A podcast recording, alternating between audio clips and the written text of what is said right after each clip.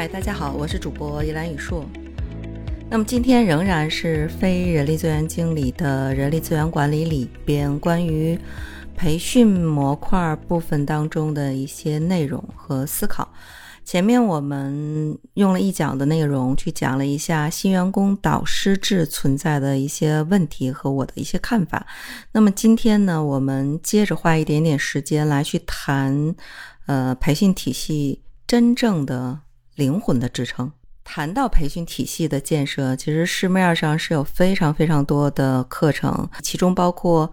培训需求的调研怎么做呀？培训计划怎么制定啊？培训组织怎么去组织好啊？培训的过程管理，包括培训的结果评估方法，甚至对培训后与薪酬福利相关联的一系列的这个机制等等等等等等。那么今天我们不讨论这些具体的内容，这些东西自学就可以了，网上一抓一大把。各种 PPT 和讲解的，嗯，学习的这些内容，我们从事人力资源的小伙伴儿，在某种角度上来讲，也很热衷于讨论如何建立一个企业真正的培训体系，如何让体系去完整，如何丰富体系里边的内容。但是实际操作的过程当中，总觉得培训这块好像可有可无，就是包括我们的。中层管理者，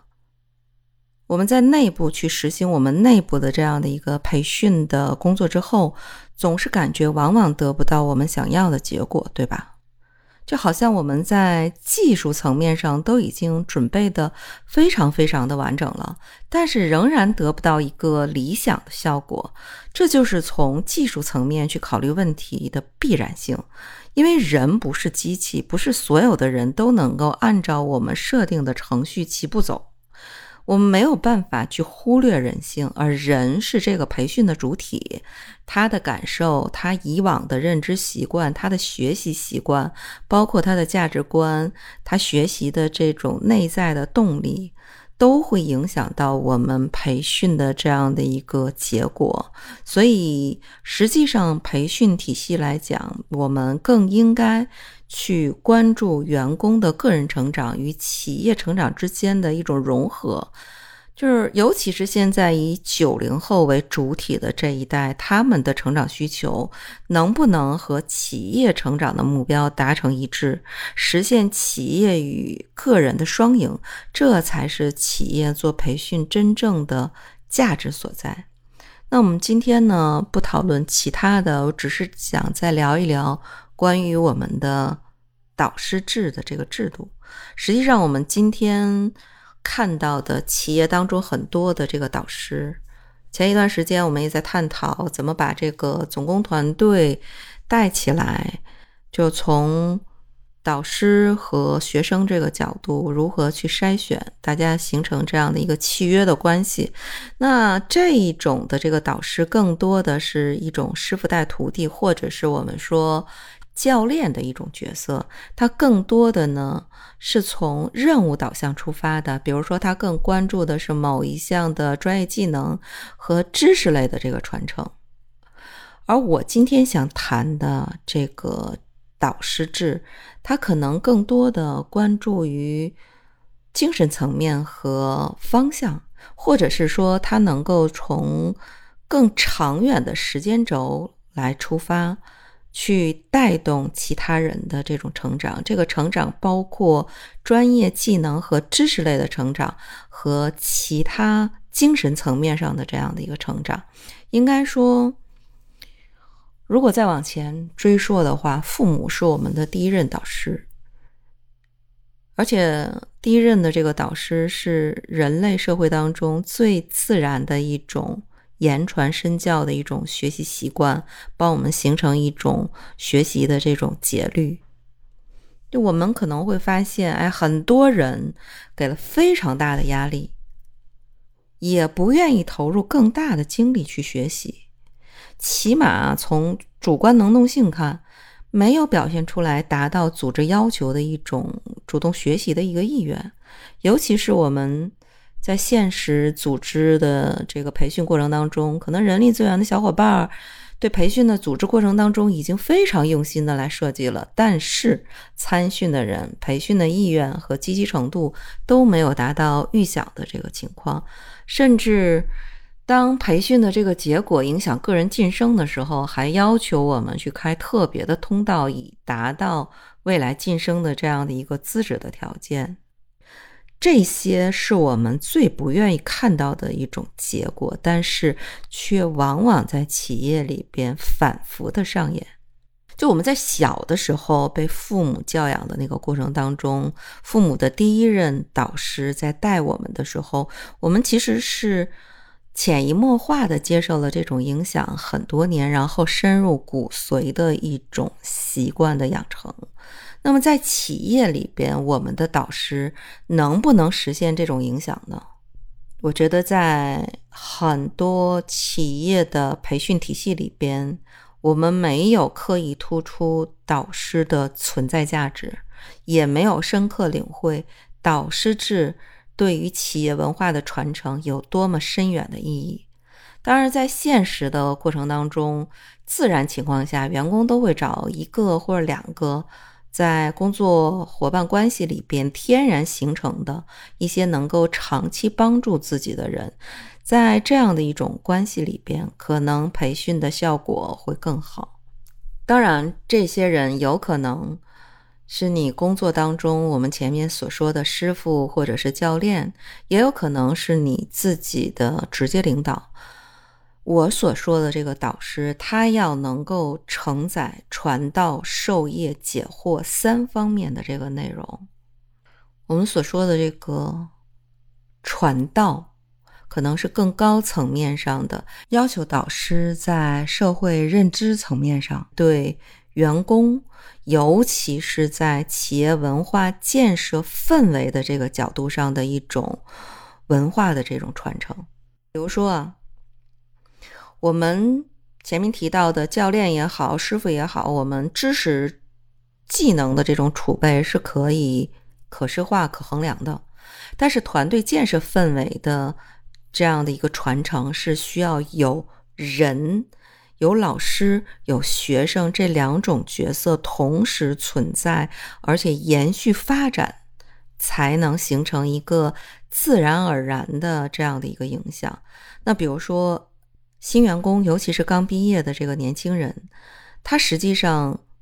遇到最大的工作上的困难，不仅仅是知识层面上的这个学习，最重要的是他的学生的角色如何转换为社会的角色。在这样一个角色的转换过程当中，他必须要去接受社会的吊打。那在这个过程当中，一个导师的社会层面上的这样的一个认知的指引，实际上也是企业社会责任感的一种具体的一个实现。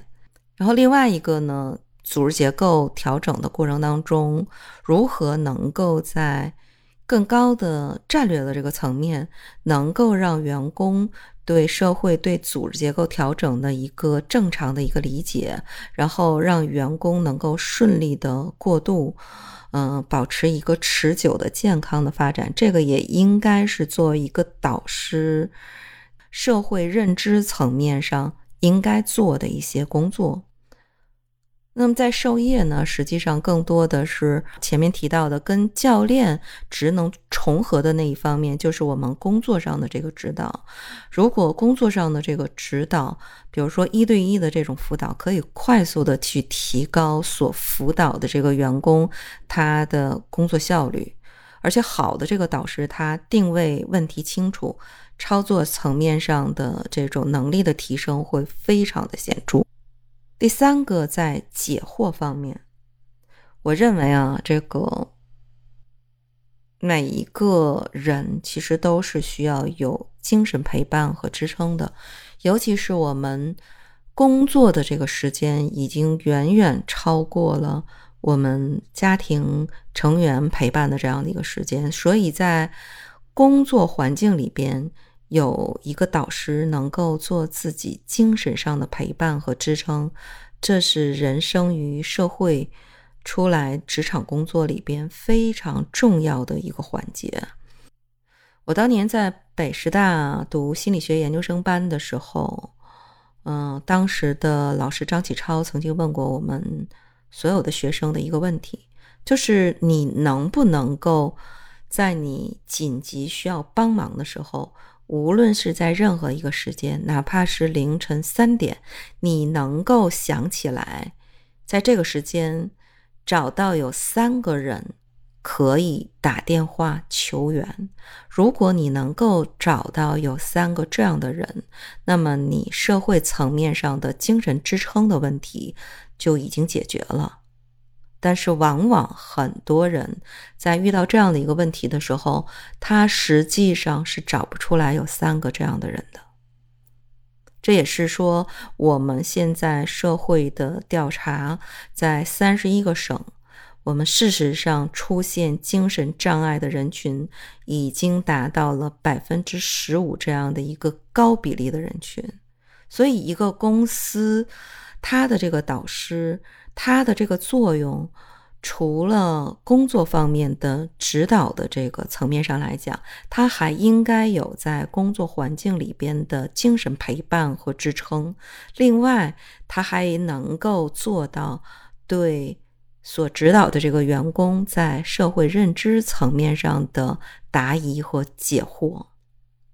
如果能够做到这样三个层面的话，它才是一个公司的真正定义的我们所说的这个导师。否则，你只能是一个教练。教练就是具体操作层面上的解决怎么做的实操类的这个问题。所以，培训最难的并不是培训体系的搭建，你怎么能够让员工有意愿主动的去学习？这是培训里边最重要要解决的问题，而导师制真我说的是真正的导师制的这样的一个建立，包括我们导师群体的这样的一个建立，是培训体系支撑走下去的传承的企业文化之魂。